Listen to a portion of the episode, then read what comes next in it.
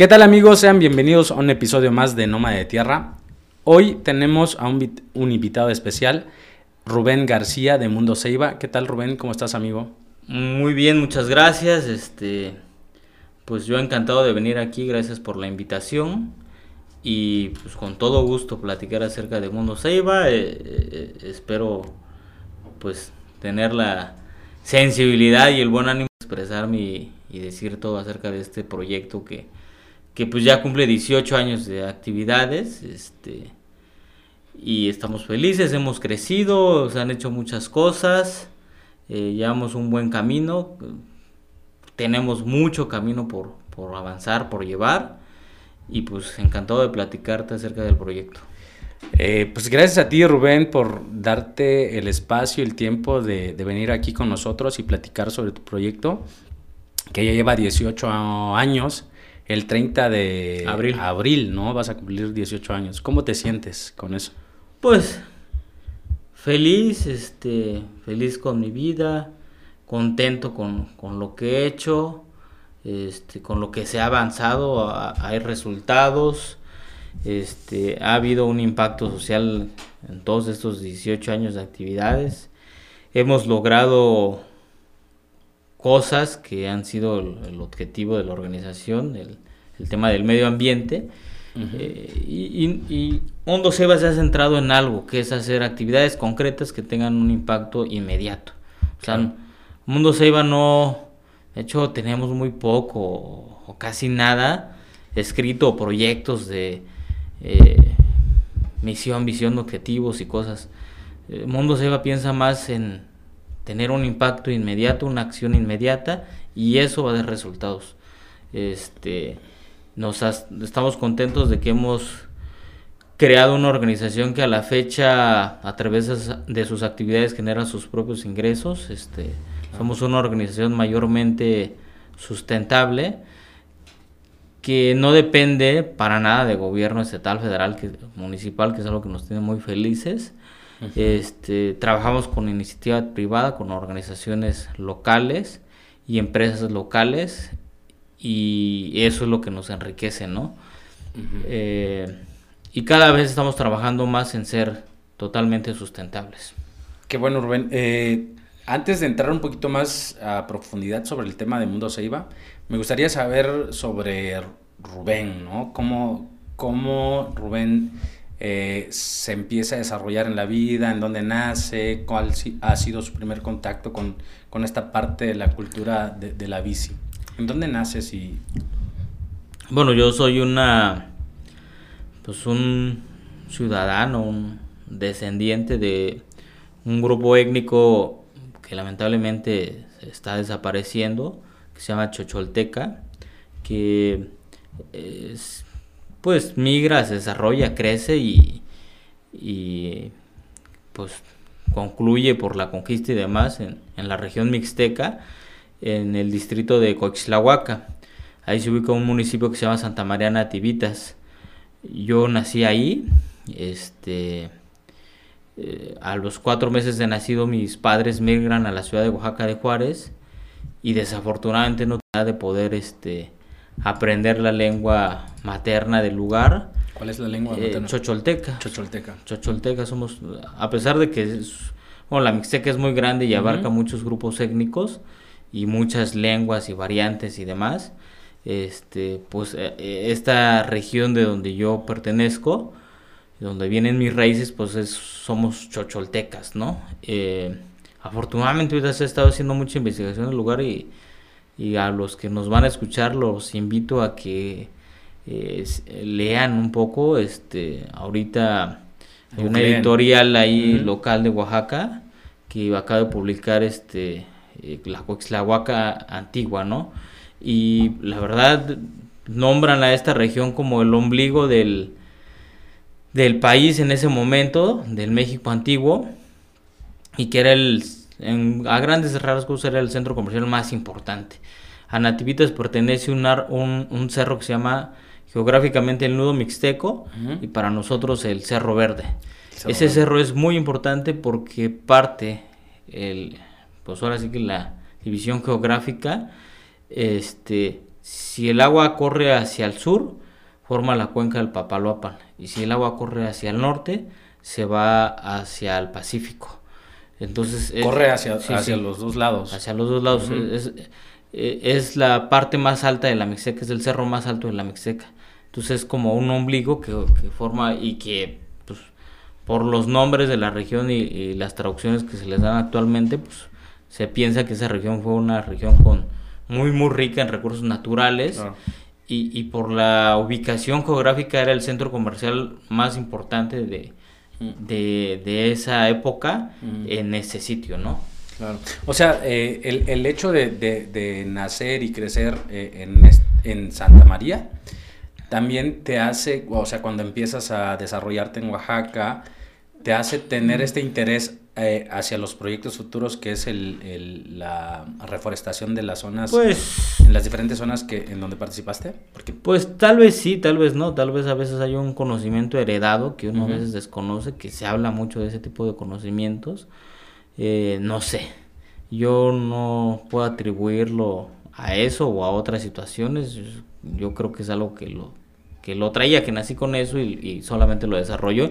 Lo que te estoy platicando yo lo desconocía totalmente hasta hace dos, tres años que empezó a, publicarse información de, de, la zona donde yo nazco y es pues, una información y un conocimiento muy nuevo el que empecé a, a aprender del, del, lugar donde nací, ¿no? Y que estoy muy interesado en seguir conociendo, ¿no? Me, me, encanta mi pueblo, cada vez que voy, visito constantemente, constantemente.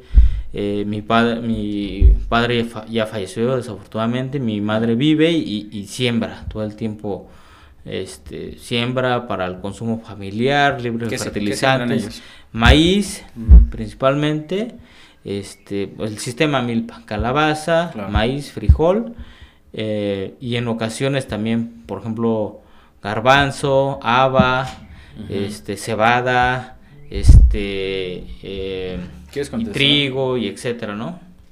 ¿Quieres contestar? No. ¿No? trigo y, demás, ¿no? Eh, una población a 2.700 sobre el nivel del mar. 2.700 pues está, está alto. Un poquito más alto que Oaxaca, ¿no? Sí, no, 1500 es Oaxaca, 2700 pues, sí, ya, algo alto. Este, y pues duraznos, manzanas, moras, Hace mucho frío. Sí, sí, frío, frío, frío, frío. Sí, sí.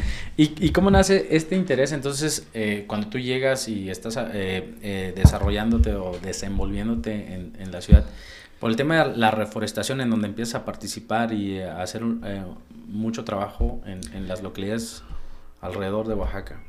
Tiene que ver con un propósito de vida que, pues, que me empezó a circular en la mente eh, en la época universitaria, a mediados de la universidad, pues era un poco gracias a leer algunos teóricos de la sociología, de Platón, Aristóteles. Ciencias sociales. Yo, estudié ciencias sociales en la Universidad Autónoma Benito Juárez de Oaxaca y y a través de estas lecturas yo creo, eh, recuerdo también que, que tú vas viendo información que yo creo que te hace redescubrirte o, renacerte o ver tu interior, ¿no? Porque tú puedes ver algo, pero si no lo traes adentro en tu interior, pues simplemente no, no pasa. No pasa, ¿no? Pero pues a veces yo creo que alguien, personas nacemos para algo, o la gente nace para algo y a veces encuentra su camino y a veces que no encuentra su camino también, ¿no? Eh, trabajé en, un periodo, este, en un contrato de seis meses en el INEGI y el INEGI tenía muchas actividades a favor del medio ambiente. Yo recuerdo mucho una película que, se vi, que, que vi en ese entonces que se llama el, el hombre que plantaba árboles, que es una animación que hace este Canadá eh, por la Cruzada Mundial de los Bosques y el Agua. Entonces, es basada en un libro de un filósofo que es francés que se llamó Jean Gino. Entonces, estos franceses recopilan, recopilan la información y hacen una animación de ese libro. Eh, se desconoce, no sabe ciencia ciencia si ese libro fue como algo ahí escrito de la imaginación o si fue algo como real o cosas, ¿no? En concreto habla de un personaje que siembra árboles y hace un bosque y, y, en los pueblos que ya fueron abandonados y ya no vivía gente, a través de este personaje que empieza a sembrar árboles, la gente eh, regresa porque ya hay agua, ya hay vida, ya hay pájaros, y hay todo lo bonito de la vida. Estaba abandonado y después abandonado, sí, sí. De que empieza a tener vida, la gente regresa. Regresa porque pues, ya eran lugares pues, donde no circulaba el agua, no, claro. no había recursos naturales para poder vivir. Y bueno, y ahí viene algo, ¿no? Que de repente el humano llega a donde hay, más no llega a donde no hay y hace que... Y hacer que crezca. Y hacer que crezca, ¿no? Entonces ya estaba bonito y bueno, ya vamos a, vivir ahí, ¿no? ¿Y qué pasa, no? Llegas a a destruir, o sea, el humano llega como un poquito... Pues desafortunadamente. el humano inconsciente. Este, no, todos somos así, yo tengo mucha esperanza, pues al final somos la misma especie y, pues tengo esperanza en mi propia especie y, demás, pero sí tenemos un historial muy, muy corrompido, muy lamentable y muy destructivo en los últimos 100, 200 años, ¿no? y, mucho más atrás también, pero últimamente ha sido mucho más grave, ¿no? Eh, entonces, para responder un poco la pregunta, creo que yo eh, en esa época empieza a circular un, una pregunta que es mi propósito en la vida, ¿no? De repente tú qué quieres hacer, ¿no? O sea, porque... Te empieza a cuestionar pues, un poco. Hay cosas que podemos hacer todos los seres humanos, ¿no? Y, y que hacemos, ¿no? Este, porque pues vamos en etapas, ¿no? Que pues ya trabajas en la época estudiantil si es que tuviste la oportunidad y, la disciplina de seguir formándote.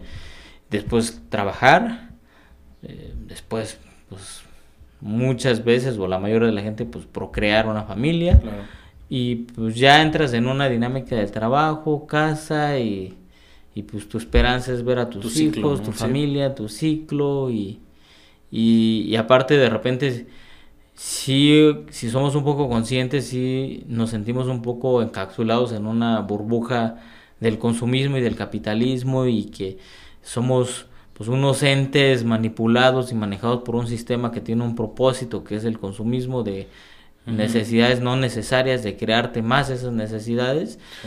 Y, cómo sales de esa burbuja, ¿no?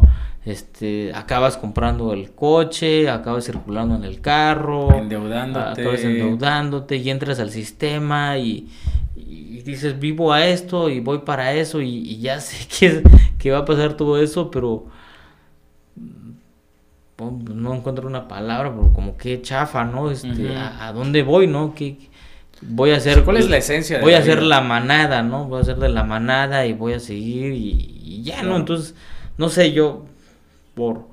No fue por una costa, una cuestión familiar de mis padres, este, de amigos o algo, no sé. Yo dije en un momento, ¿qué, qué puedo, qué me puede, qué diferencia al ser humano de las demás especies? En teoría, el raciocismo y la capacidad de extraer y poder crear cosas, ¿no? Eh, pero en hechos reales, en concreto, ¿qué es lo que uno puede hacer a diferencia de los otros animales? En aquel momento dije, bueno, creo que el humano es la única especie que puede agarrar y sembrar un árbol, ¿no? y, reproducir. Conscientemente, ¿no? Y, hacerlo, ¿no? Eh, bueno, de la palabra conscientemente difiero, ¿no? Porque tal vez sí es el propósito y el objetivo de muchas especies de murciélagos o aves. me refiero como que, que, algunos animalitos comen algo y tiran la semilla y, se y crece, ¿no? Sí, sí, o sea, el humano lo hace de forma consciente, o sea, identifica que la semilla puede darle vida a otra plantita, entonces lo hace de forma consciente. Ah. punto, era el punto. Ajá. Sí, sí. Y, y, bueno, yo dije, pues hay que sembrar árboles, eso está bien, lo puedo hacer, pero no, hasta, bueno, no recuerdo ahorita hizo no hacerlo solo, ¿no? No irme y ermitañamente ir a sembrar árboles, porque lo puedo hacer, ¿no? Y, todos lo podemos hacer, sino que yo lo empiezo a hacer este, invitando a gente. Gente que no eran amigos, que no conocía, así como el amigo más cercano. O sea, en, tu facultad, en tu... Yo cuando iba a, un lugar... universidad, ¿no? Sí, sí, en la época universitaria. a compartir eh, esta... Yo llegaba contigo, que eras el presidente municipal de San Juan del Estado. O sea, buenas tardes, este, estoy, soy estudiante de tal universidad, quiero sembrar árboles. Este, lo voy a hacer con compañeros de la universidad que somos estudiantes y, y bueno, Mm. para- pero lo hacía para darle credibilidad, para que se vea seriedad. Claro. En teoría no había ni un amigo mío de O sea, la... ya No. te estabas predisponiendo como en esta situación para tener a más gente respaldándote, ¿no? pues, tener Poquito credibilidad y credibilidad. aceptación. Que no me dijeran, o sea, yo no podía decir, oiga, quiero sembrar árboles, voy a pegar algunos carteles, Ujú. difundir, y va a llegar gente A que ni si conozco, Claro. y, y, pues, no sé cuántos vamos a llegar y vamos a sembrar árboles, y no sé qué va a pasar. Yo no podía decir eso, yo, yo tenía que decir que, que era algo ya Organizado sí. y, y formado, y, y que te- y porque aparte lo hacía una persona con un nombre. O sea, no lo hacía una institución, una organización. Que cuando del 2004 que iniciamos actividades Ujú. al 2007, pues siempre fue la constante el tema de credibilidad, ¿no? Claro. Eh, que en las dependencias la gente empezó a creer porque pues hubo un registro fotográfico de constancias de que en verdad ¿Trabajaste hacíamos con, con Semarnat o...? este la Secretaría de Desarrollo Forestal eh, en el tema de que ellos eran los que dotan o tienen, manejan los viveros de gobierno del estado, entonces nosotros a ellos les pedíamos los árboles, ¿no? Bueno, yo se los pedía, ¿no? Y, y después, en 2007, cuando se crea la universidad, pues todo cambia, ¿no? Yo dejo de decir que era un grupo de estudiantes y que yo también era un estudiante, eso sí era verdad, pero este ya digo, soy el presidente de una organización que se llama Mundo Ceiba. Ahí nace. Mundo. Ahí nace En el Mundo 2007. En el 2007 nace Mundo Ceiba. Pero na- Mundo Ceiba nace con, con es- intereses de, de reforestar o ya traes la idea de la cultura de la bici. No, Mundo Ceiba nace como una acción a favor del medio ambiente que era reforestar como un propósito de Por vida. eso el logo. Sí, sí, por eso el logo, Ajá. que es como un feto creciendo y una Y- y planta, una- ¿no? Ajá. Que un- e- es- ese logo es un accidente. En realidad esa imagen la creó una amiga para un cartel que se hizo y se pegó y se difundió. Y Y, se- después se un amigo apropió. dijo, güey, esa imagen es un logo, agarra eso ya. Dile a tu amiga si te lo regala y, o te lo vende o qué pasa. Y es tu logo. Así, son los accidentes, pueden ser perfectos, ¿no? Que es parte del mundo, es- mundo Ceiba ahora. Esa imagen se hizo O sea- logo y, y ya, ¿no? Y después ponerle el nombre, ¿no? Este... Y pues de ahí nace el proyecto en el 2007 que se llama Oaxaca es más bella en bicicleta, el Co- cual tiene por objeto fomentar el uso de la transporte para la ciudad. Claro, pero ¿cómo empiezas a emigrar esta parte de, de la parte forest, de, de reforestar a la parte de la bici? ¿Cómo haces esta comunión? Porque esta al final de cuentas es lo mismo. Yo, ¿por qué siembro árboles? Porque estoy a favor del medio ambiente. Claro. Porque quiero que este mundo no se destruya, quiero que... Porque yo amo la naturaleza, o sea, yo quiero que los insectos, que los aves, que los pájaros, que todas las especies animales, que tales, pues quiero disminuir esa huella Cohabitar, de ¿no? mi especie, ¿no? Y, y quiero que los árboles que sembremos, o que yo logre sembrar, pues minimicen el efecto El de impacto. muchas otras personas que no les importa nada y les vale todo, ¿no? Claro. Eh, el tema de la bici, ¿por qué? Porque el auto de motor e- es el mayor contaminante del planeta. Pues, representa el 70% de la contaminación global. Entonces, ¿qué es lo que tú haces? Pues agarras la bicicleta como medio de transporte para evitar ese 70% de contaminación. Claro. Porque al final de cuentas Reducir. el objetivo es que el planeta se está calentando, que sí Claro. existe un calentamiento global, este, que sí existe mucha contaminación, que sí tenemos problemas atmosféricos, respiratorios. Es y- evidente, y ¿no? que nos está haciendo mucho daño y, y que de repente ya vivimos en el centro de la ciudad y todo lo que transpiramos es negro porque todo el tiempo estamos ahí encerrados. Sí. Y ese polvo negro que es el dióxido de carbono que desprenden todos los autos de motor, pues vivimos con eso, ¿no? Y aparte es riesgoso, ocasiona muchas muertes, Claro. hace que las calles cuando nosotros éramos niños agarrábamos y jugábamos en la calle y, y, no había riesgo. Ahora, ¿por qué la gente no hace eso? Porque hay riesgo. ¿Y cuál es el riesgo? El auto de motor, que ya hay muchos, entonces ya no puedes agarrar y salir al periférico, echarte la reta, ¿no? Como lo hizo gente en los 60 o no sé, ¿no? Porque lo hacía y pasaba un carro uh, cada no sé qué, ¿no? Y sí, había mucha más eh, libertad y seguridad en, en, los espacios públicos, ¿no? Y felicidad, al final de cuentas, ¿no? Sí, que, que impacta en eso. Y entonces, entonces, entonces, ¿en dónde estabas y cómo fue el tema en donde nace esta idea? En donde, eh, en donde ya crea, se crea eh, el tema de Oaxaca es más bella en bicicleta estaba terminando, ya había terminado la universidad para ese entonces, para el 2007. Estaba eh, con la presión de dedícate a algo que te deje dinero, trabaja, este, y yo estaba con, con mi amor a, sembrar árboles y hacer actividades. Y este, y pues enfrentando momentos también muy difíciles, ¿no? Que tuve el apoyo de mucha gente que, moralmente. ¿En qué aspecto como eh, buscando qué, hacer o no que, hacer tenía un chingo. Sí, claro. Todo el tiempo estaba ocupado, pero eh, como que el, no se lograba cerrar el círculo, ¿no? O sea, tenía mucho trabajo y tenía muchas actividades, pero no se generaban ingresos, ¿no? Claro. Era, era, era trabajo por amor al arte, ¿no? Ajá, entonces yo todavía dependía decirle a mis padres, oiga, para el recreo, estoy haciendo mi tesis.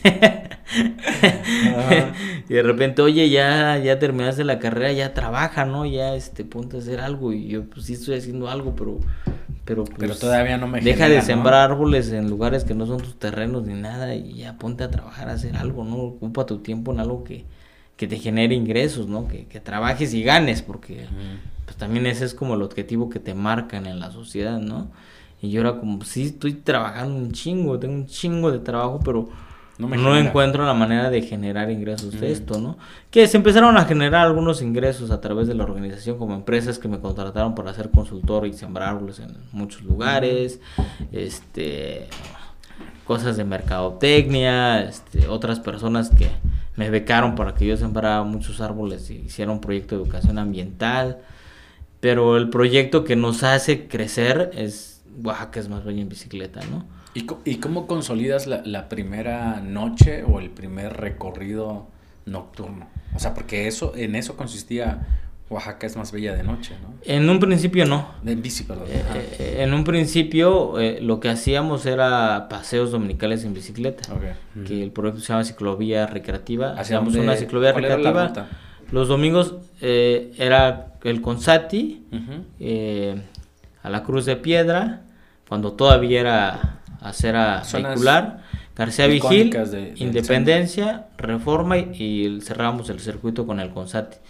Llegábamos a la biblioteca infantil, poníamos cartulinas, crayolas, dibujos, actividades, eh, las vías recreativas eh, a las personas que, que nos escuchen los invito a que busquen en internet Ciclovías Recreativas de las Américas y ahí viene todo el proyecto, es un, proyecto. Sí, de hecho hay que invitar a, la gente también a que se una a los paseos nocturnos. Sí, y, y bueno, e, eso requería demasiado esfuerzo, mucha logística y a través de ir este en, aquel año al segundo Congreso Nacional de Ciclismo Urbano en Guadalajara, empiezo a ver experiencias similares a lo que yo estaba haciendo en todo el país o en casi todo el país.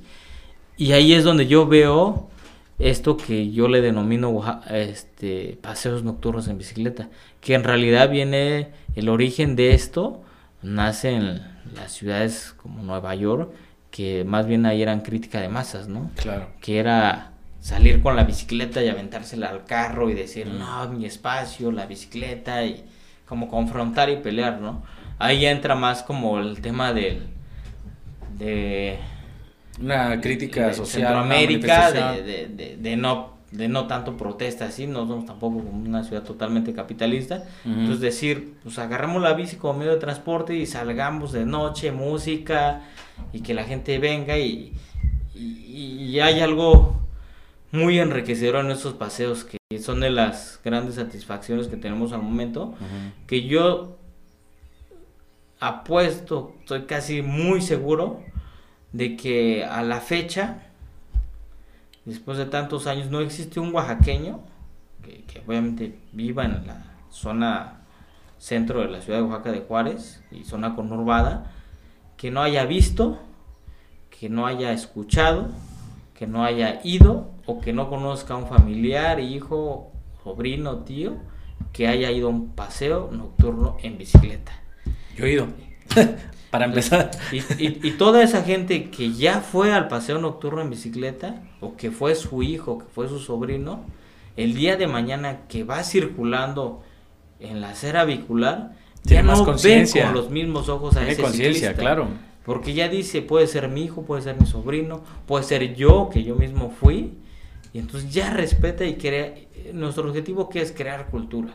Sí, es que también, por ejemplo, los, los, los paseos nocturnos o los paseos en general de Mundo Seiba han, han sido como una fase o una etapa de concientización también para, la, para las personas. Como lo mencionas hace rato, ¿quién no ha ido a un paseo? Entonces, cuando sientes que un carro pasa cerca de ti, es como, oye, yo generalmente ando en carro o no sé, no en camión, como tú quieras pero cuando sientes esta, esta situación al lado de ti, empieza a hacer conciencia y cuando estás del otro lado, como pasa exactamente lo que tú dices, ¿no? Es como tienes más respeto hacia los ciclistas. Y, y eso es bueno, ¿no? Que, que, que, se empezó a generar a través de, de estos paseos que, que, el mundo se iba empezó a realizar. Hace poco, con estas lamentables críticas de la infraestructura ciclista que se generó en la ciudad de Oaxaca, una persona que dijo tajantemente, ¿no? La bicicleta es para uso recreativo, no es para circular en la ciudad. La bicicleta es un invento que se creó por excelencia como medio de transporte para las ciudades que empezaban a desarrollarse. Y del futuro. Eh, en el Europa antiguo, ¿no? Por ejemplo, Holanda, Copenhague, Inglaterra, Inglaterra. todos estos países de donde viene la bicicleta se inventa esto para que la gente pudiera trasladarse pues una distancia considerable de 5 o 4 kilómetros, que caminando, en bici 5 kilómetros los haces en 15 minutos, caminando los haces en 4 horas, 3 horas, no sé. Y aparte hay una, eh, una cultura muy, muy importante sobre eso, como personas adultas, jóvenes, niños, de diferentes eh, niveles socioculturales, o sea, no importa, o sea, la gente tiene plena conciencia de que la bicicleta es, es el transporte del futuro. a, mí me da mucho gusto que a los paseos nocturnos en bicicleta asiste gente que asiste de manera recreativa, que asiste de manera familiar, que encuentra un espacio sano, que ve, yo veo mucho que cuando este Juan Vera recibe a una visita de otro país o, o de otro estado, dice, y quiere conocer Oaxaca, vamos al paseo nocturno para que des un rol en la ciudad y conozcas la bonita arquitectura de Oaxaca.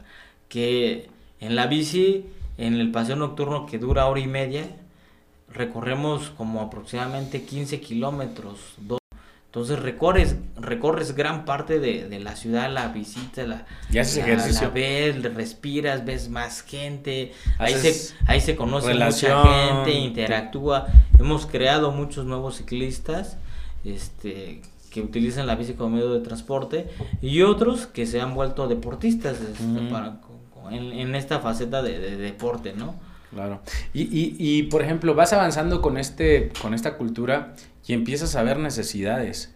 ¿En qué momento nace como esta, esta idea de crear biciestacionamientos? Porque creo que Mundo Seiba fue el que empezó a impulsar esta idea, ¿no? Sí, sí, nosotros lo hicimos, este, el recurso para hacer los prototipos, porque la, la U invertida no la inventamos nosotros, pero sí estuvimos aprendiendo y, y jugando en en qué diseño era el ideal para la ciudad, ¿no? Hicimos como tres diseños diferentes que fueron una inversión hasta que supimos que existía una U invertida, que era al parecer como la ideal, la mejor, y este presentamos el proyecto y nosotros fuimos los que impulsamos y logramos que protección civil, tránsito municipal, INA, centro histórico, desarrollo urbano. O sea, llega el momento en el que ya empiezan a tomar en cuenta como la, la opinión de, de, de, Mundo Seiba. sí, O sea, como que empiezan a ver que tú o tu organización empieza a tener como ya actividades, ya, ya, ya escuchaban. Entonces, ya escuchaban. Sí. Se, se, sentaban a, a, a sí. ver cuáles eran las necesidades para las bicis, ¿no? También a ver que la, las, las grandes ciudades tenían como buenas, eh, buena infraestructura sí, para las bicicletas, ¿no? Sí, iba a la par de todo lo que se iba haciendo en México, empezaban a hacer en México ecobici, también ellos a poner estacionamientos y demás. Y entonces la justificación era necesitamos espacios para la bici, para esparcarlas, porque si no se aparcan en la banqueta, en los postes, no existe un espacio adecuado. Aparte, véanlo también como en el sentido de que no es lo mismo visualmente la iglesia del Carmen Alto con un coche estacionado enfrente que con un bici estacionamiento y entonces claro. visualmente es mucho más atractivo. Tiene que ver con muchas cosas, no nada más movilidad y no contaminación, sino muchas cosas con de arquitectura y demás, claro, ¿no? Sí. Y, y afortunadamente, pues estas personas en ese entonces fueron conscientes, fueron sensibles y la Fundación Alfredo Ojar se sumó al proyecto y ellos acabaron este, pagando la instalación de cientos de estación, Empezaron a hacer com eh, sí, comunidad, sí, trabajar. Comunidad, sí, sí. Y instalamos, no sé, como veintitantas estaciones de 10 y con, cada y con herramientas, ¿no? Porque a mí me tocó en algún momento llegar a una estación que tenía eh, una bomba para sí. el aire, herramientas. Esa ya fue sinergia, ¿no? Ya fue Ajá. sinergia y ya eso fue algo que hizo Casa de la Ciudad, okay. que ellos lo buscaron, lo pagaron, lo financiaron, no, no desconozco cómo lo hicieron, pero porque ellos lo hicieron, ¿no? Pero ahí yo menciono que más de algo que nosotros venimos impulsando, que antes de Mundo Seba eh, no era una cuestión de la gente pública el tema de la bicicleta. O sea, se puede decir que Mundo Seiba a poner en la mesa el tema de la bici. De Yo la me atrevo a decir que sí. Claro. Creo que sí. Uh -huh. Creo que tantos años de trabajo me da la oportunidad o la palabra, sin ser engreído, de decir, Mundo Seiba sí ha puesto en, en la mesa claro. el, de la agenda pública, política, el tema de la bici.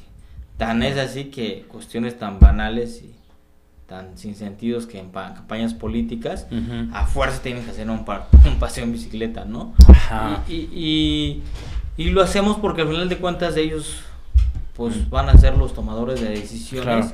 y no nos podemos cerrar a decir, no, eres de tal partido y, y no, no, no, no, no, lo que hacemos es no sumarnos, no mezclarnos, no mancharnos, tapamos todas las bicis no existen logos de Mundo Seiba. Yo, yo, si colaboramos, se hace el paseo, claro. pero Mundo Seiba no está contigo. yo creo que este tipo de actividades eh, de la bici, de yoga, baile, lo que tú quieras, en, en este tipo de, de, actividades donde la gente se integra, que no le importa eh, partidos o religiones o lo que tú quieras, tiene que permear en todas partes, o sea, en, sí. o sea, no tiene que importar más como un bien común. ¿Sabes? Sí, bueno, también nosotros respetamos mucho la asistencia. Estamos hablando que antes de pandemia, ahorita no te puedo hablar de promedios porque es muy cercano, uh -huh. pero antes de pandemia nosotros teníamos un, un promedio de asistencia de 500, 500 personas para el paseo de viernes y sábado y para 200 o 300 para el paseo de miércoles y de domingo. Esos eran nuestros promedios. Entonces, yo con todo eso, ese público, toda esa asistencia mm. he sido totalmente respetable, respetuoso. Toda esa gente va a lo que va, al paseo nocturno y no se le mezcla con otra cosa o otra actividad. Está mega prohibido que alguien lleve una camiseta o promueva algún partido no político. Permites no, no, que alguien. Okay. Nada, ni cuestiones políticas, ni empresariales, ni de marca, nada. Porque es, mm. es no respetar la voluntad de la gente de ir claro. a algo que ya sabe que es sí, recreativo tiene, y sí. que el objetivo es fomentar la bici y nosotros y yo me encargo personalmente de que eso no se mezcle con lo otro. Cada vez que el otro quiera hacer una actividad, hacemos un paseo que le llamamos extraordinario. Y ahí Fuera, puedes meter lo que tú quieras. Sí, sí. Eso es una buena idea también. También bueno. da, darle eh, es, de chance de participar a todos, ¿no? Si quieren promover algo o algo así. Y ya la gente entenderá que, que es un espacio libre, vamos, y va a ir a ver cualquier campaña, ¿no? Sí, cualquier campaña, pero ya sabe a qué va. Sí, claro. Pero no, yo no quiero llevar a la gente que va con toda la libertad y confianza a un paseo y que de repente la mitad del paseo o el, paqueo, el paseo vaya enfocado a una campaña o algo, ¿no? Entonces, eso no lo hacemos. cosas tan buenas como como hace poco apoyamos a unos estudiantes de la Universidad de Anáhuac de hacer un paseo para recaudar fondos, fondos para el hospital civil. Era su proyecto de ellos, nosotros nos pidieron colaboración y le dije, adelante. Solo no se puede hacer el paseo nocturno, tenemos que hacer un paseo extraordinario en donde ustedes generen su propia su publicidad, su propio público. A través del mundo Ceiba. para eso, a través del mundo Ceiba y esto. Y eso lo hacemos todo el tiempo, ¿no? Eh, hemos hecho como cosas de ese tipo para apoyar causas sociales, ¿no? Y pues honrados. ¿Y, ¿Y, cómo se da el, realizar el quinto Congreso Nacional de Ciclismo, que fue en el 2012? 2012, ¿no? Yo estuve ahí, yo creo que... Yo, andaba en bici en el 2012, ¿eh? Y de repente veo muchísima gente llegar ahí en Santo Domingo, ¿fue cuando? Eh, tuvimos, este, fueron tres días de actividades, ¿no? Y por las mañanas fue Casa de la Ciudad y en las tardes, este, en el Maco y, pues temas de movilidad, este, los mayores conocedores y expertos nacionales y algunos internacionales. Trajimos a alguien de Nueva York y alguien de Holanda, creo. Y pues vinieron ciclistas de todo el país. Hicimos un paseo nocturno que éramos más de mil personas. Este, sí, estaba todo lleno de personas. Todo lleno de bicis, la calenda de bicis, todo. ¿Hubo gente viajando para eso específicamente? Sí, específicamente, o sea, la Oaxaca este, se llenó de ciclistas. de gente que andaba en bicicleta y promoviendo. Sí, impacta en todos los aspectos. Sí, sí. Y, la gente que, visita, ¿no? Y bueno, este, era a través de una organización que se, que se llama la Red Nacional de Ciclismo Urbano, mm. que alberga a todos los grupos, organizaciones o colectivos que fomentan el uso de la bicicleta como medio de transporte en las ciudades que en las que ellos residen, ¿no? Entonces, pues el Congreso era es como muy importante porque pues ahí es el desahogo de, las experiencias de gente que ya viene trabajando o de gente que este que empieza a, querer hacer alguna actividad y no tiene experiencia, no tiene nada. Entonces, ¿dónde mezclarse para saber la historia? qué hacer, ¿no? ¿Qué hacer? ¿Dónde, dónde empezar? Eh, ¿Cómo orientarse? Era platicar la experiencia de Mundo Seiba, platicar la experiencia de visitecas, de viciosos, de este no sé, de todos los grupos ciclistas. Fueron tres días. Sí, sí, fueron tres días, viernes, sábado y domingo. O sea, Mundo Seiba organizó todo. Sí, sí, Mundo Seiba organizó todo, los ponentes los trajo, este, Mundo Seiba generó los ingresos, este, que aquí nosotros nos vemos con los artistas, que ellos aportaron no obra y nosotros con esas obras eh, generamos el ingreso para pues pagar hospedajes, viajes, este, pues, todos los insumos que implica llevar un congreso, que son muchísimos. y es una locura. Y afortunadamente, a la fecha fue uno de los congresos más exitosos de todos los que se ha realizado. Y, y, y por eso, bueno, no sé si por eso, pero yo creo que por todas las actividades que había realizado Mundo Seiba, eh, en el 2014 el municipio les da un reconocimiento por el fomento de las actividades en... Por, por el fomento del, uso de la bici y por el tema de los árboles. Los árboles no es algo que hemos dejado. Nosotros seguimos sembrando árboles cada época de lluvia principalmente y de ahí yo, digo que yo es algo adictivo que tengo yo sembrando árboles. En mi casa eh, tengo la fortuna de colindar con un arroyo, todo el tiempo me meto a sembrar árboles, este, en camellones, eh, apenas sembramos unos árboles en el Consati, en el camellón del columpio, cosas sin anunciar, sin hacerles tanta difusión, acciones, así vamos a sembrar árboles. Eh, me acerco a mis amigos más cercanos y le digo, ¿qué onda? Vamos a sembrar estos árboles. a veces, a veces se ve, se ve mal, o no sé si, ¿cómo, cómo lo ves tú? como mostrar lo que estás haciendo, pero ese tipo de acciones tal vez es necesario como mostrarlo para inspirar a otras personas, ¿no? Como a veces es, es poquito, mucho, lo que tú quieras, pero es, esos detalles ayudan a que otras personas piensen, oye, ¿sabes qué? Yo también puedo hacer eso. Plantar un pochote, plantar un arbolito, lo que tú quieras. Pues, pues sí, lamentablemente a veces también uno es ermitaño, creo a veces, y, y pues lo hacemos con algunos amigos o organizaciones o grupos y, y pues a veces sale a, los medios, a veces no. Yo con que se haga, que sembraron árboles y, y, punto, ¿no?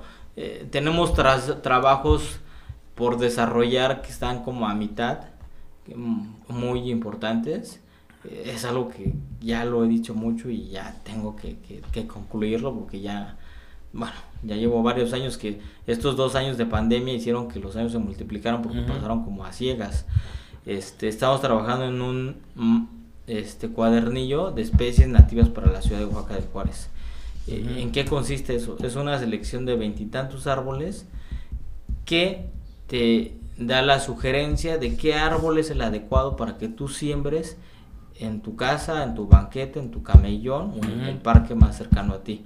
Sí, porque hay unos que son, tienes raíces superficiales. Pivotantes, superficiales, radiculares, este, crece 5 metros, 10 metros, 20 metros, 30 metros, es caducifolio, este, no es caducifolio, este, florea, no florea, en, poca, en qué época florea, y, y, a través de una ficha técnica y un dibujo, que la gente sepa qué árbol sembrar, porque lamentablemente nuestra ciudad está, a mí me da tristeza subir al Cerro del Fortín y ver la mancha vegetal y ver un mayor número de especies no nativas para la ciudad de Oaxaca de Juárez. Por ejemplo, especies introducidas el framboyán, la jacaranda, eh, este... Primavera.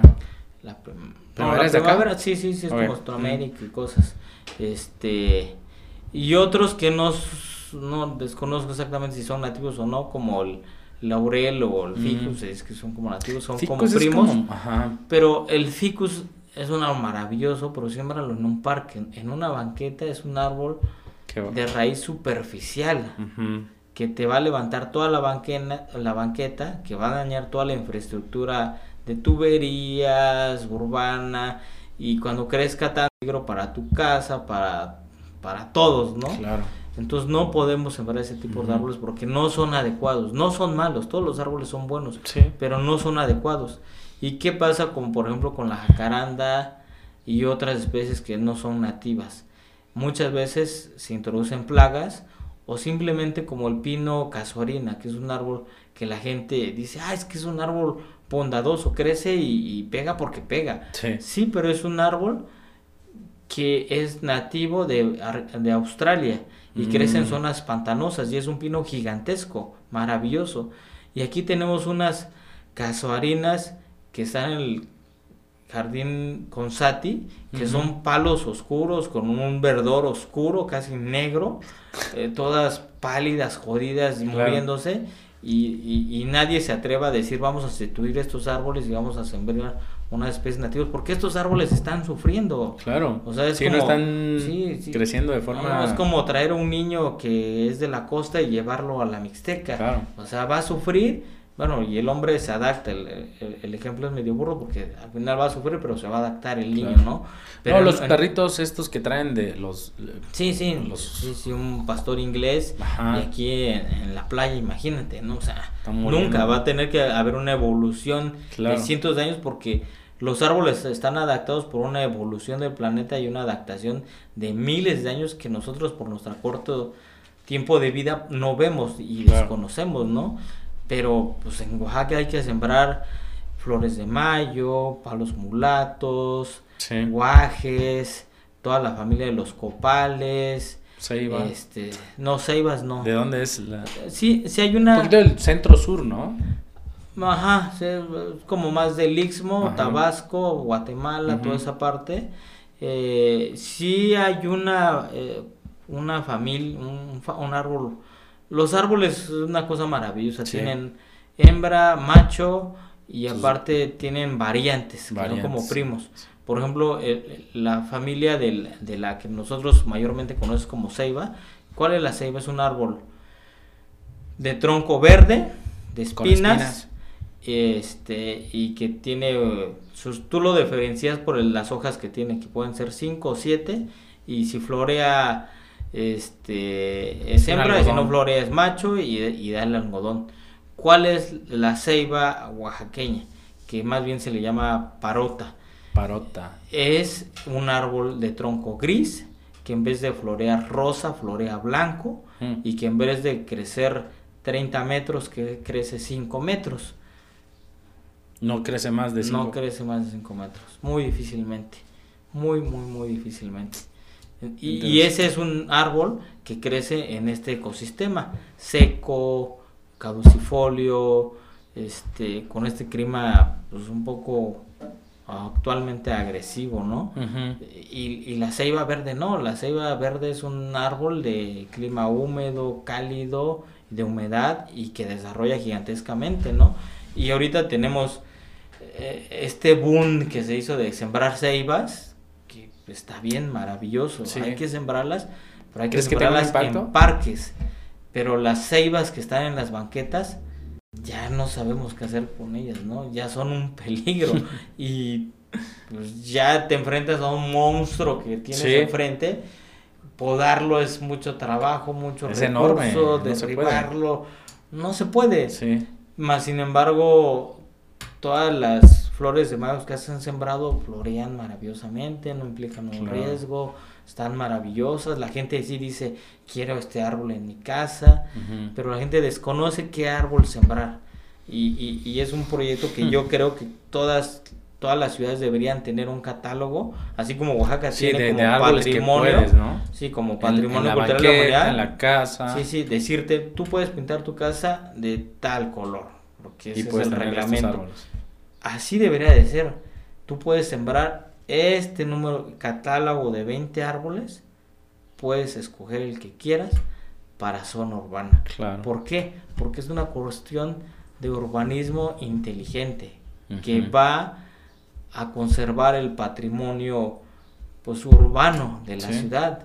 Estamos hablando de tuberías de agua, tuberías de luz, postes, cableado, Sí. este banqueta. Sí, porque la- se va a llevar todo si no sabes sí, qué sí. estás plantando. Sí, o sea, si, si sembraste una ceiba en una banquetita, pues se te va la barda, se te va la banqueta, la raíz empieza a sentir humedad en las tuberías subterráneas de agua, las abre, las rompe, Claro. entra al drenaje, lo rompe, Es un desastre, ¿no? un desastre. Entonces, la gente tiene que ser consciente de eso, ¿no? Mucha gente dice, ay, es un árbol, tú eres un, este, racista, ¿no? De, de árboles. No, es, es ser, ser consciente, ser ¿no? Es consciente y, sí. y- y tener la O- información. o tener la Y información, ahorita ya es muy fácil. Antes tenías que irte a buscar un libro que a ver dónde lo encontrabas y que hablara acerca de eso. Ahorita le picas en internet casuarina, pino casuarina. Y te da todo, ¿no? nombre científico, nombre común, dónde dónde, es? es? dónde se desarrolla, cuántos metros, todo. Le pones ahí flor de mayo, te sale todo. Guaje, te sale todo. Entonces ya también de repente ahorita es mucha pereza No agarrar y leer. sembrar cualquier cosa y no Claro. leer, ¿no? Y bueno, eh, avanzando un poquito con el, con el tema, en el 2017, en el 2016 aproximadamente, nace como la iniciativa de crear una red de ciclovías en Oaxaca, en donde Mundo Seiba participa. ¿Cómo se da esto? O sea, porque ahorita te- ya tenemos algunas, no sé, bueno, quiero eh, escuchar tu opinión sobre el desarrollo que están haciendo sobre las ciclovías, pero en el 2017 esto estaba como creciendo o naciendo apenas. ¿Qué pasa en ese, en ese momento? Bueno, nosotros desde el 2007 Ajá. que, que bueno, que fue el año, en 2006, 2007, fue el año en el que, si tú recuerdas, se cambió la infraestructura. De Chapopote a concreto A hidráulico, concreto hidráulico. en toda la zona centro de la ciudad. Sí.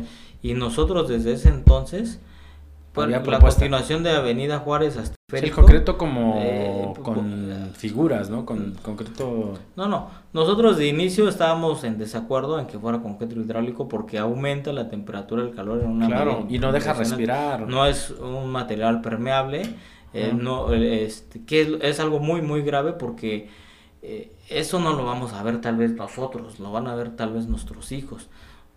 El, tema es que hay tanto concreto que el subsuelo no, no, está entrando la humedad que debería de entrar. Entonces es, es como el pastel. El pastel tiene cierta humedad y tiene una consistencia. Entonces cuando el, el pastel pierde su humedad, se hace poroso, tiene un asentamiento. Claro y, va a haber afectaciones en el futuro, ¿no? Eh, nosotros estuvimos trabajando, desafortunadamente a veces nuestra voz es difícil que se escuche, y más en ese entonces que no teníamos tanta, este, no sé, tanto impacto social como ahora, pero ahorita ya tenemos un poco más, eh, pero sí mencionábamos mucho el tema de que pues debieron haber puesto eh, respiradores para que el agua o concreto, permeable que existe, ¿no? Eh, mencionábamos el tema que, te decía de la calle de Avenida Juárez, es con la continuación hasta el periférico, no recuerdo cómo se llama, observenla y la parte última de esa calle sí nos hicieron caso, dejaron islas en las esquinas. Eh, y e, esas son bien importantes porque tú cuando vas y llegas a un cruce, tienes un carro y te paras detrás del carro o te la atraviesas y el carro pisó el paso cebra y lo, atraviesa y, y, tienes que asomarte y ver si viene un carro. Y, y, las islas te hacen ver. Claro. Y puedes poner una banca, puedes sembrar un árbol. Sí, ese diseño, bueno, lo manejan un poquito en el norte, creo que en, en, Montreal. Tienen como un estacionamiento. Cada esquina, cada esquina es una isla. Exacto, hacen como una como se puede decir? Una isla, lo que tú mencionas, ¿no? la gente puede caminar incluso hasta el área de estacionamiento. Sí. Y, la de ahí ve si viene carro, si no viene carro. Y, atraviesan un, ¿qué? ¿Cinco metros? Cinco metros. Y, ya, están del otro lado, Sí, están del otro lado. Solo en tres cuadras de la... Ya llegando al periférico se hizo. Mm. Propusimos es, una buena idea. Propusimos ciclovías, cientos de ciclovías, que fueron ignoradas totalmente y, bueno, afortunadamente en la actualidad, eh, bueno, ya surgieron y desaparecieron muchos grupos ciclistas de gente que pues, con buenas intenciones, algunos creo que no tan con tan buenas intenciones, más con aspiraciones, eh, se ha sumado al tema de la bicicleta, a trabajar en, en, cosas, y algunos siguen persistiendo, algunos han desaparecido, pero un poco como la parte institucional ha sido la casa de la ciudad. Y entonces yo he tratado de nuestras ideas estén concentradas en casa de la ciudad. Y, también hicimos muchos ejercicios de mapas y, decirle a la gente tú por dónde harías una ciclovía no tú eres ciclista dónde sería importante para Hicieron como un diseño participativo, integraron la población en, los procesos de... Cientos de, marca, marca tu ciclovía, marca tu ciclovía. Y a través de eso no, no fue porque Rubén dijo, aquí deben ir las ciclovías. No es importante integrar a la población en estos Entonces, a, a, través de ese ejercicio, nosotros este, tenemos un mapa de una propuesta de infraestructura de ciclista para la ciudad de Oaxaca de Juárez, que por citarte casos, Existen, bueno, varios tipos, pero existen en como los más este, tangibles son tres tipos de infraestructura ciclista. La infraestructura compartida, la exclusiva y las vías verdes. Mm. Las vías verdes, ¿cuáles son? Las que ocupan ese espacio que donde circulaba el tren. Ajá. Entonces, por ejemplo, aquí en México, en Oaxaca, podemos tener una vía verde que será maravillosa de la estación del ferrocarril hasta pues colindando con San Pablo Etla, ¿no? Sí. Que es donde termina Oaxaca de Juárez. Que si quieren, pues vámonos. Sí. Hasta, más porque justo esas, esas infraestructuras ciclistas que se llama Vía Verde, muchas veces son más turísticas, ¿no? Que conectan a lugares. Sería maravilloso que esa ciclovía conectara pues, todos los Etlas y hasta Cuicatlán y, demás. Y hay mucha gente que le gusta el deporte y se iría a pedalear ahí sin problema. sí, pues hay gente que viene. Eh, sería como una autopista para las bicicletas, ¿no? Este, y sí, sería algo muy turístico, muy bonito, muy saludable. Y bueno, y existe el, el otro tipo que es infraestructuras exclusivas. ¿Ese dónde se hace? Se hace en las avenidas grandes, en el periférico, símbolos patrios, estas avenidas que son escasas en de alta circulación, de, ajá, de, y, y, avenidas grandes, pues creas un carril exclusivo para la bicicleta. Y de ahí con camellones para separar o hay muchas maneras. Amplías la banqueta y un espacio es para la bici y, otro y, aparte la bici convive es como amigo del peatón y somos convivimos y no nos representamos un riesgo entre uno y otro, ¿no? O sea, el auto no puede convivir con el peatón porque sí, no se puede, es fatal, es, letal. Y la bici sí, pues, puedes tener un riesgo ahí, pero no no es como letal o, o, mortal, ¿no? Y en, ese, y en ese punto que tocas esta parte es que, eh, bueno, yo he visto estas bicicletas blancas en el centro, ¿no? Sí, nosotros fuimos de los primeros que colgamos una, que fue muy lamentable, que la colgamos en Independencia con JP García. Ajá. Este, eh, bueno, yo sé qué significa, pero para la gente que nos escucha, ¿cuándo colocas una bicicleta blanca en el centro? Pues cuando tenemos la... Eh, el hecho lamentable de que muere un ciclista por un percance automovilista, ¿no? Entonces, poner la bici blanca es poner una cruz ciclista que te dice... Para hacer conciencia a la población de que en esta esquina... Sí, o sea, bueno, tú dices, bueno, hace poco lamentablemente falleció un ciclista, yo de repente no sé qué hacer, a veces no sé si hago bien en, quedarme un poco callado, no hacer nada, siento que la vez que lo hizo fue un, tema muy sensible, eh, que vimos a la familia llorando y cosas, y, a veces puede ser oportunista, no oportunista, o político, no político. Este, y el mundo se iba, no sé, se ha quedado un poco a la expectativa y a observar este tipo de situaciones. Pero nosotros sí ya pusimos una bici blanca, de hecho creo que fue la primera en Oaxaca que la pusimos en Independencia con Tinoco y Palacios. Y, y, fue muy grave porque estás hablando de una zona 30, 30 kilómetros de velocidad en la zona centro. No puede circular mayor de 30 Alguien se, se, voló el semáforo. Sí, un urbano, no, sé cómo fue que agarró y mató a un ciclista. Y, y es como en pleno centro histórico, tanta gente, tantos peatones. ¿Qué pasó aquí? Y pues bueno, quedó la bici ahí, ya familia. Este, bueno, afortunadamente tratamos de que fuera lo más neutro, lo más tranquilo posible. Hace 15, 20 días falleció otro ciclista. Sí, creo que vi ese en, Santa Rosa, en esa área. Ya otras personas que fomentan el uso de la bici están preocupados por el tema. Este, pues colgaron la bici blanca y están ahí este, a mí no me llegó la información, no, no, no llegué, no fui. Hay otras veces, como por ejemplo lo, lo, lo que pasó con esta señorita que falleció aquí en, en Jojo, esta, este, ¿cómo se llama? Ahorita recuerdo el nombre de esta persona y que se ha creado todo un movimiento a favor de la bici por, por esta persona que falleció y, y yo he ido a las rodadas y cosas, que obviamente yo voy y, no voy con mi bandera de Mundo Seiba, ¿no? Claro, no, es como parte del movimiento. No, yo voy y los que me conocen saben quién soy y los que no, pues uno más de la bola.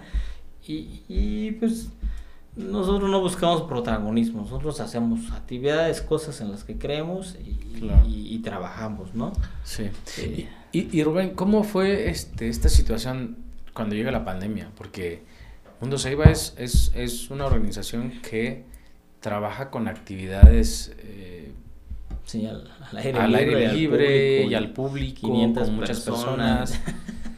o sea, ¿cuál, ¿cuál fue el impacto de, de la pandemia en Mundo Seiba y cómo pudieron rescatar o poder sobrevivir? Porque pues, si no había muchas actividades a esta situación. Pues afortunadamente con el trabajo. Con el trabajo se construyen cimientos, se fortalecen este pues el tema económico que es por el, que sostiene y, y, se quiera una administración y, y, obviamente cuidar el dinero, ser respetuoso con él y, y siempre tener un ahorro eh, es, es lo que nos pudo no desaparecer o, o, cambiar nuestra forma de actividad porque igual y no hubiéramos desaparecido, tal vez no hubiéramos podido mantener el espacio, pero no sé. En vez de tener una sede en el centro, hubiéramos tenido una sede en la periferia de la ciudad. Más pequeña. Más pequeña, un estacionamiento, algo, un terreno prestado, algo. Pero afortunadamente nos mantuvimos y, y, fueron los cimientos. O sea, actualmente, ¿qué es Mundo Ceiba? Mundo Ceiba sigue siendo una organización de la sociedad civil que siembra árboles, fomenta el uso de la bici y empieza a hacer otros proyectos que tienen que ver con abejas y, y otras cosas. Y, y, afortunadamente dentro de nuestro espacio albergamos un restaurante. que el, el, restaurante fue la parte que nos sustentó, nos dio sustento regresando de pandemia. Porque el restaurante generó esos ingresos que se necesitaban, seguir manteniendo el espacio y todos los ingresos que se necesitan para pues, operar, ¿no? Claro. O sea, dejaron de... a, o sea, los paseos iban cinco gente, seis personas. En esta temporada. Sí, sí, sí. y ahorita ya está más o menos... Mm, más o menos, está a flote, va, vienen... Mm. No llegamos a mantener el promedio que, que, nosotros llevábamos de asistencia y de todo. Eh, ahorita es muy volátil, ¿no? Muy, muy volátil. todavía existe mucha gente que tiene miedo de salir y, como yo lo dije desde el principio, Mundo Safe es una organización que a través de sus actividades genera sus propios ingresos.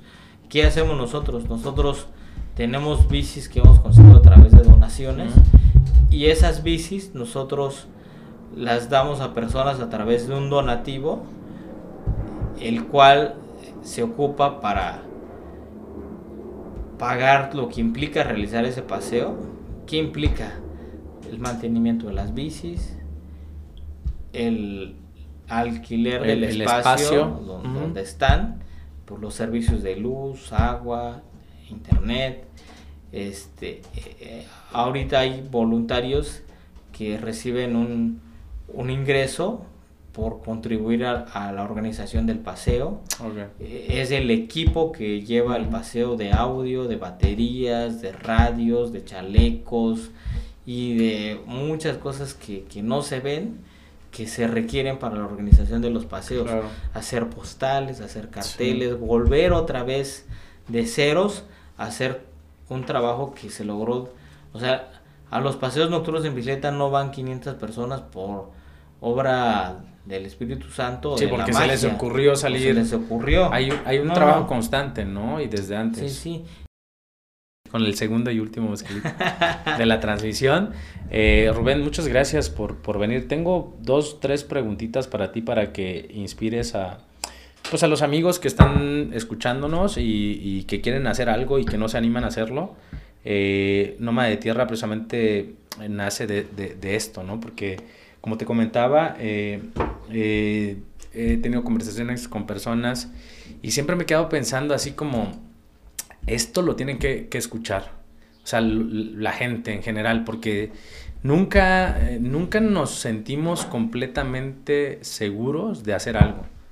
Y tenemos que escuchar como la historia de, alguien que lo ha hecho, porque tú lo dijiste hace rato, te costó mucho, tuviste apoyo de tu familia, de amigos, tuviste que decir algunas pequeñas mentiras que te empujaron a hacer las cosas. Entonces, este, pues eso, que, queda más como comentar y animar a la gente a hacer las cosas. Y entre esas preguntas eh, es algo muy simple. ¿Qué, le dirías como a las personas que quieren empezar algo, independientemente si es de, de, de, bicis, un proyecto de bicis, de arquitectura, de arte, que no se animan a hacer las cosas todavía? Pues que, que no le den tantas vueltas a la cabeza al escribir el proyecto si, el, si en su corazón está hacer el proyecto y más, más que el ingreso económico, que lo hagan. El ingreso económico va a venir en segunda, tercera etapa. Y si trabajan, va a llegar. Claro. Pero eh, yo soy de la idea de que hay que hacer. Lo que nos gusta. Hay que hacer concreto.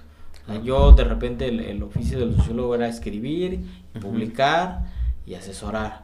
Yo dije, yo no quiero escribir un libro que tal vez ni me van a leer ni me van a atender y se va a quedar en letras. Yo quiero hacer algo que sea real y que se plasmó y que sea tangible. Entonces yo, el consejo o lo que yo le puedo decir a las gentes que, que tienen en idea un proyecto, que lo inicien. Con recursos, sin recursos, con los pocos recursos que tengan, algo. que lo empiecen, que ya lo empiecen. Y una vez echando a andar, este, es como aprender a andar en bici, la echas a andar y ya después ves de qué manera encuentras el equilibrio y no te caes y pedaleas y manejas. Así es. O sea, eh, deja, de, deja de estar pensando en que tengo esta idea y quiero hacer el proyecto. No, tu idea ya hazla. El proyecto, en mi filosofía, va a venir después. Claro. Va a venir Empezar con algo, con la idea, hacerlo. Empezar con la idea. Para mí, y lo que yo he hecho y lo que yo he logrado es, empieza con la idea, hazla ya. Perfecto. Eh, bueno, y como parte de esto, eh, ¿cuál es el último libro o cuál es el libro que estás leyendo ahorita? Para las personas que quieren más o menos tener un poquito de tu inspiración. Bueno, me sí, sí acostumbro leer, leer bastante. Todo el tiempo estoy leyendo notas, noticias, cosas. Ajá. Este pero tengo un tipo de memoria ahí media rara. Tampoco me justifico, pero no sé. Eh, bueno, ahorita justo de, de, lo que empecé a hablar es lo, último ¿Oh? que estoy leyendo, que es como la antigua Coixlahuaca. La antigua Coixlahuaca. La antigua Coixlahuaca. Que es parte de tu cultura, ¿no? Eh, sí, que es parte de mi cultura y que ese libro no lo he terminado, lo, lo vengo aplazando este, pero ha sido muy enriquecedor para mí aprender de, pues, de toda mi cultura y de los orígenes y de la historia. A mí me encanta leer sí, para historia. de tus ancestros, ¿no? A mí, a mí me gusta la, la, literatura eh, que es un poco real. Basado en, sí, sí. en la historia.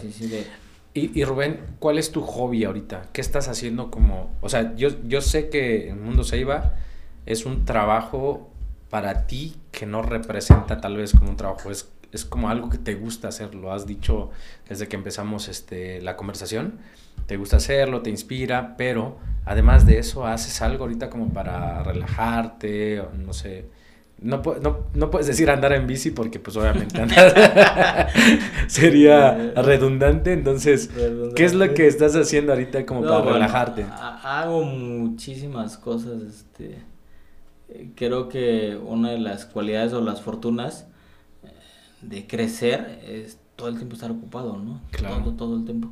Eh, mi misma pareja, mi esposa, me dice, ¿cuándo tienes tiempo para que hagamos esto?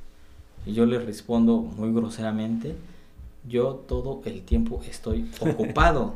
si tú me dices, vamos a hacer esto, vamos. Vamos y lo hacemos, porque yo abro mi espacio y, hago lo prioritario. Pero yo todo el tiempo estoy ocupado, o sea, yo, no estoy así como, oh, tengo nada que hacer y... tengo momentos de descanso, de ocio, claro, de disfrutar a mi familia, plantas, mis perros, mis cosas, pero no sé si sea bueno o malo, porque yo todo el tiempo estoy ocupado, ocupado, ocupado, ocupado, ocupado.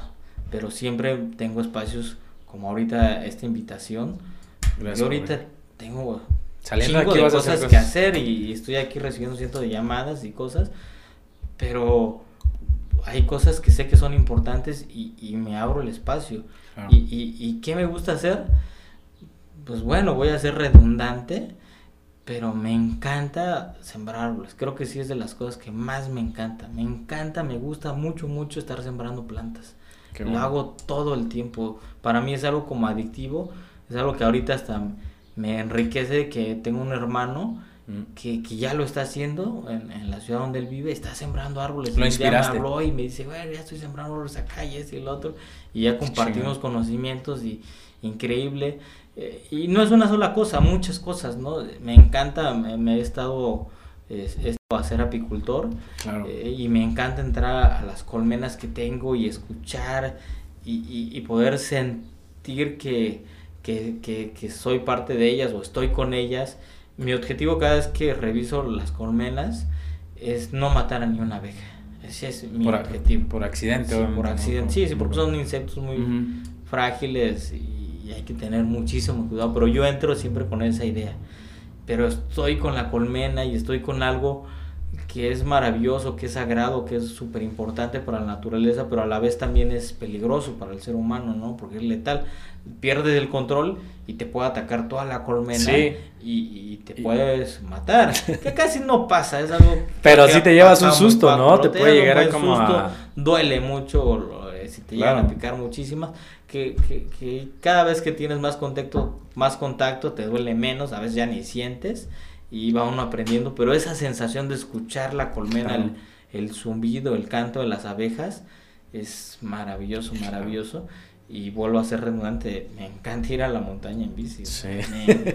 Qué bueno. es algo que hago todo el tiempo. Claro. Mañana ya me voy en la mañana en bici. ¿A dónde vas? mañana voy a una ruta que se llama Mil Ríos, que está en Tlalistac. Ah. Y este, increíble, es una ruta padrísima. Pues antes de, de eso, de que invites a la gente a participar en tus paseos. Eh, mi última pregunta sería, eh, si pudieras tener una conversación con alguien, no importa quién, no importa si está vivo o muerto, la historia, lo que digas, ¿con quién sería y por qué?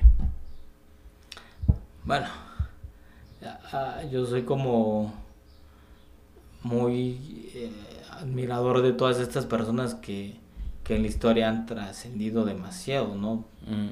Este, desde pensadores como actores, como eh, cineastas, artistas, cosas, no sé. Ahorita me vienen a la mente personajes como Chaplin, ¿no? Charles Chaplin. Gente... ¿Cuál, ¿Cuál sería la conversación con Charles Chaplin? Uh, yo he leído de él y él una vez con Albert Einstein supuestamente le decía, oiga, es que yo estoy impresionado todo lo que escribes y la gente eh, te admire y cosas. Y, y, una comparación ahí que no recuerdo. En concreto era como que él le decía, tú escribes tanto y, dices mucho, pero la gente no te entiende. Yo no hablo, no digo nada y la gente me entiende. como es que no hay que hacer mucho como para... Sí, sí, entonces inspirar. Gente como esa, este, me, me encantaría, ¿no? Gente que, uno ha leído, no sé, Porfirio Díaz, este, eh, mm, no sé, la misma Frida Kahlo, gente, gente de ese tipo, platicar con ellos, saber qué cómo piensan, cómo piensan, cómo, eh. todo. Eh, nuestro mismo personaje icónico sagrado de Oaxaca, Francisco Toledo. Tuve la oportunidad de platicar muy pocas veces con él, pero sí crucé palabras era alguien que te ponía muy nervioso cuando hablabas con él. Yo la vez que hablé con él sudé y, me decía, no te escucho, háblame más fuerte y eso te ponía nervioso. Sí. A mí me tocó en algún momento cuando estaba estudiando la carrera de arquitectura ir al Yago y él y encontrarlo ahí eh, en, el Yago como acomodando los libros, como limpiando, sentado en el piso. Es como impresionante como una personalidad de, de, de ese tipo, de esa magnitud puede ser tan sencillo y como lo tenemos en Oaxaca. O sea, ahí está. Lo teníamos. Que, lo ve, yo lo veía y decía, yo quería salir y, darle la mano y decirle, Señor, gracias, gracias, gracias, no decir más gracias.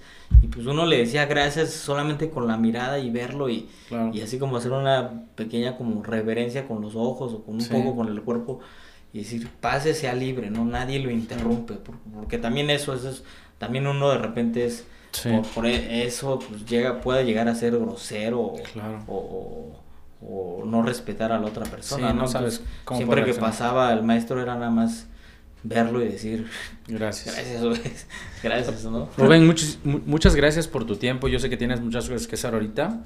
Eh, no sé, nada más me, me, me quedaría como la parte de invitar a, a los amigos que nos escuchan a, descubrir un poquito más de, Mundo Seiba.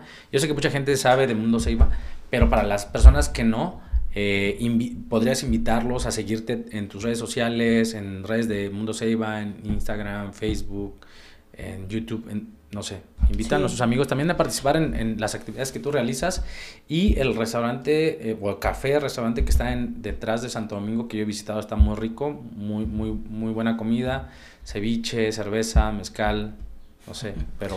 claro, este, pues bueno, desafortunadamente ahorita no tenemos página de internet, pero sí en redes sociales, Facebook, Twitter, Instagram, estamos como mundo-seiba-ac. Ahí pueden seguirnos y ver las actividades que realizamos o comunicarse con nosotros por alguna iniciativa o, poder hacer alguna reforestación en su pueblo, en su escuela, o un paseo o una plática acerca de bicis y árboles, que también es algo que hacemos. Este, y pues bueno, tenemos las actividades de reforestación en época de lluvia, ¿en dónde? No sé. Eso depende que gente se acerque, que puede ser alguien de los que nos esté escuchando ahorita, que se acerque y me diga, oye, vamos a sembrar árboles en mi pueblo, y lo hacemos. Este, no tiene ningún costo, no nada, es algo altruista que nosotros hacemos, este, sin generar honorarios ni nada. Y la otra actividad que hacemos pues son los paseos nocturnos en bicicleta, que los realizamos todos los días miércoles, viernes, sábados y domingos en punto de las 9 de la noche. Salimos actualmente de Mundo Ceiba eh, y dura hora y media, inicia a las 9 y finaliza a las 10.30. La gente que tiene bici puede llegar, no se tiene que inscribir, no tiene que dar un donativo ni cooperación, no se les pide nada, solamente llegar puntual para que puedan salir con todos nosotros. Y los que no tienen bici, pues nos apoyan yendo a Mundo Ceiba, llegar media hora antes como mínimo, 8.30, dejan una identificación oficial, rellenan un formulario y dan un donativo de 70, 70 pesos nacionales y extranjeros 100 pesos para el uso de la bicicleta. Está perfecto, ¿no? Y asistir al paseo nocturno en bicicleta. Es una actividad sin fines de lucro y abierta al público en general sin fines de lucro, recreativa y abierta al público en general. Los invitamos también a que conozcan pues esta otra faceta que también es alberga la organización que es un restaurante que se llama igual Mundo Ceiba eh, que lleva pues también parte de la filosofía. Eh, vendemos alimentación saludable consumo local. Yo les aseguro que cualquier persona que vaya y consuma los alimentos van a ser saludables. Mayor no prácticamente no vendemos embutidos no vendemos refrescos no damos popotes solo vendemos licores este, pues del estado, locales, a excepción del vino. Ahí vendemos ron, vodka, gin y cerveza, obviamente, local, oaxaqueños. Y el vino, que bueno, ya eso porque no lo producimos en Oaxaca. Todavía no. Se requiere. sí, espero ya pronto. pues muchas gracias, También tengo ni idea de eso. Estar, creo que el clima de Nativitas es mediterráneo, mediterráneo y creo tengo ya muy presente que tengo que sembrar uva. Claro. Pues Rubén, muchísimas gracias, muchísimas gracias a la gente que nos escucha y que nos acompaña. Y este, a ver, e, esta pregunta apenas la estamos haciendo. ¿Te gustaría como, eh, digo, si te gustó Noma de Tierra, eh, ¿te gustaría proponer a alguien como que, te, que, que tú dices que puede estar aquí para platicar de su proyecto con nosotros? Sí, sí, ¿Quién podría ser? No sé.